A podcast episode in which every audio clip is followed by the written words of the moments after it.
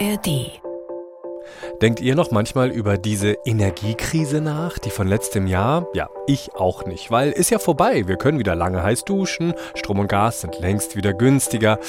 Äh, ja, nie, von wegen. Die Strompreise gehen gerade wieder hoch. Und wenn ihr diese Folge gehört habt, dann wisst ihr in rund 10 Minuten, warum das so ist und was ihr tun könnt, wenn ihr betroffen seid. Hier ist 10 Minuten Wirtschaft, euer Wirtschaftsupdate, immer montags bis freitags neu in der ARD Audiothek und überall, wo ihr eure Podcasts hört. Mein Name ist Nils Walker, schön, dass ihr dabei seid. So, und ich weiß ja nicht, wie es euch geht, aber immer wenn es kompliziert wird, hole ich mir Hilfe und Strompreise sind kompliziert. Deshalb spreche ich darüber jetzt mit Markus Plettendorf aus der NDR Wirtschaftsredaktion. Hallo Markus. Hallo Nils.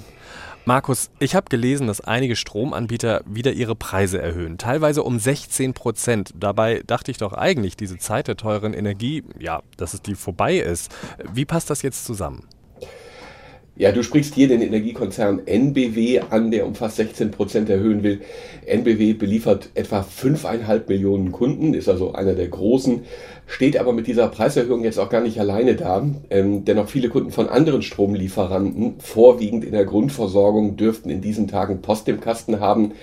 Laut Vergleichsportal Verivox haben nämlich mehr als 100 Energieversorger angekündigt, ihre Preise anzuheben um im Schnitt 10 Prozent. Ähm, und wie, also warum? Womit begründen die das? Ja, du hast es gerade schon gesagt. Äh, Strompreise sind äh, kompliziert, es sei denn, man guckt immer nur unten rechts auf den Endbetrag. Ähm, Strompreise setzen sich aus sehr, sehr vielen Faktoren zusammen. Da haben wir Stromnetzgebühren, da haben wir die Beschaffungskosten, da haben wir Umlagen, Steuern und so weiter und so fort. Und das ist im Grunde auch die Begründung, äh, all diese Posten seien gestiegen. Ja gut, das klingt kompliziert, finde ich, aber lass uns das doch mal auseinanderdröseln. Also wir haben Stromnetzgebühren, Beschaffungskosten und so weiter. Fangen wir doch mal mit einzelnen Punkten an, bitte. Ja, also nehmen wir die Stromnetzgebühren. Ähm, da habe ich zum Beispiel regionale Anbieter, die haben unterschiedlich hohe Netzgebühren, je nachdem, wie viel Windparks oder Solarparks die jetzt gerade anschließen müssen. Ähm, ein bisschen deutlicher wird es bei äh, zwei Punkten, die ich jetzt mal rausgreife, die klar machen, was da auf den Strompreis eigentlich oben drauf kommt.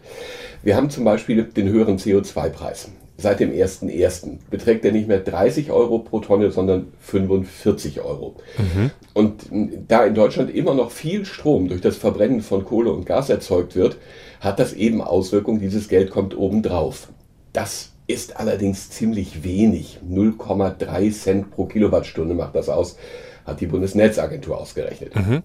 Ein bisschen deutlicher wird es äh, bei den Netzentgelten in den sogenannten Fernübertragungsnetzen. Also das sind diese, diese ganz großen Masten quer durch Deutschland. Und das ähm, ist quasi die Miete, die man zahlen muss, damit der Strom da durchgeschickt werden kann. Genau, da sind ja hohe Investitionen fällig. Wir mhm. wissen, dass äh, die Windenergie muss nach Süddeutschland, da werden große Trassen gebaut und so weiter und so fort. Es kostet. Und das kostet richtig viel. Ursprünglich sollten jetzt die vier großen Fernnetzbetreiber, die es in Deutschland gibt, 5,5 Milliarden Euro Zuschuss aus dem Bundeshaushalt bekommen, damit sie ihre Preise eben trotz der Ausbaukosten halbwegs stabil halten können. Ja, aber dieser Zuschuss, der ist jetzt nach dem Verfassungsgerichtsurteil gestrichen worden. Ja, die Konsequenz war klar. Die vier, die haben ihre Netzentgelte angehoben, mehr als verdoppelt, von 3,1 Cent auf 6,4 Cent pro Kilowattstunde. Und äh, das schlagen jetzt die Stromanbieter halt auf deinen Strompreis obendrauf. Okay, Markus, du wirfst ja die ganze Zeit mit so Centbeträgen um dich, wo ich jetzt denke, okay, also mir schwirrt gerade ein bisschen der Kopf. Eben hattest du 0,3, dann jetzt nochmal 6,4. Kannst du das einmal, was heißt denn das für mich konkret? Ich, also jemand, der nicht so gut mit dem Taschenrechner ist. Ja, wie viel muss ich denn jetzt am Ende des Jahres mehr bezahlen? ja, äh, da gehen wir nach Hause, holen wir deinen Vertrag, gucken wir uns den gemeinsam an. Da steht dann drin, mhm. was dein Grundpreis ist, was dein Arbeitspreis ist, welchen Anteil die Netzentgelte haben und so weiter und so fort. Also hängt stark davon ab, was für einen Preis ich denn vertraglich vereinbart habe. Gucken wir mal, äh, NBW, die hatten wir ja am Anfang äh, und ein Durchschnittshaushalt, der vielleicht, ich sag mal, 3000 Kilowattstunden im Jahr verbraucht, der muss mit etwa 16 Euro Mehrkosten pro Monat rechnen. Naja, gut Das ist ja, also ich meine, es wird ja eh alles teurer, da denke ich mir so, das ist ja gar nicht so viel wie befürchtet. Aber diese höheren Netzentgelte, gehen wir doch nochmal da detailliert drauf ein, weil die betreffen ja eigentlich alle Stromkunden. Aber du hast gesagt, so ungefähr 100 Anbieter, Pi mal Daumen, erhöhen jetzt die Preise. Aber es gibt auch viel mehr Anbieter, Markus. Warum, warum machen das denn nicht alle? Warum machen das nur ein paar?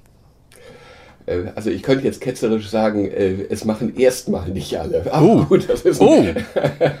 anderes Thema. Nein, das hat ein bisschen damit zu tun, wie die Energieanbieter ihren Strom einkaufen. Ähm, da gibt es eben auch Unterschiede, ob der sehr kurzfristig eingekauft wird, also zu den aktuellen Börsenkursen, die niedrig sind. Meistens wird er aber eher sehr langfristig eingekauft und dann in verschiedenen Teilmengen und zu verschiedenen Zeitpunkten.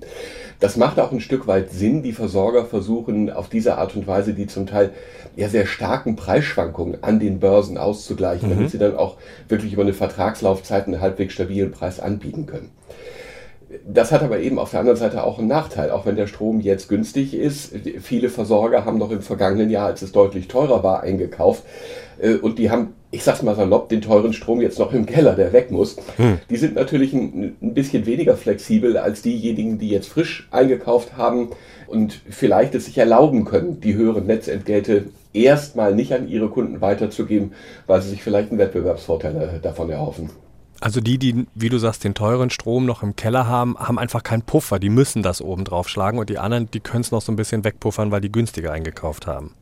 Ja, und das sind natürlich, das sind auch strategische Überlegungen, Marketingmaßnahmen. Oh, jetzt machen einige teurer, dann bleiben wir noch eine Zeit lang günstig, dann kommen die Wechselwilligen erstmal zu mir und so weiter und, und so dann also, habe ich sie und dann kann ich immer noch den Preis erhöhen. Was kann ich denn ähm, als Kunde genau. machen? Also wenn mir jetzt sowas passiert, kann man nicht eigentlich sagen, wenn Strom teurer wird, also wenn eine Preiserhöhung kommt, dann kann man doch in der Regel eigentlich kündigen und wechseln, oder? In der Regel ja. Ähm, auch das hängt jetzt wieder ein Stück weit von deinem persönlichen Vertrag ab. Wie sieht der aus? Viele haben ja feste Vertragslaufzeiten mit Garantiepreisen. Mhm. Und da muss man ins Kleingedruckte gucken. Es gibt Garantiepreise, die garantieren mir wirklich den Preis, den ich abgeschlossen habe, unabhängig davon, was mit diesen Umlagekosten und Netzentgelten und so weiter und so fort passiert.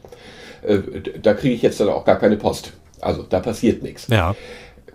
Ich habe aber auch Garantiepreise, die sozusagen aufgedröselt sind. Da habe ich einen garantierten Arbeitspreis, aber Umlagen, die dürfen durchaus erhöht werden. Da habe ich dann zum Beispiel ah. nicht unbedingt ein Sonderkündigungsrecht. Aber grundsätzlich hast du recht.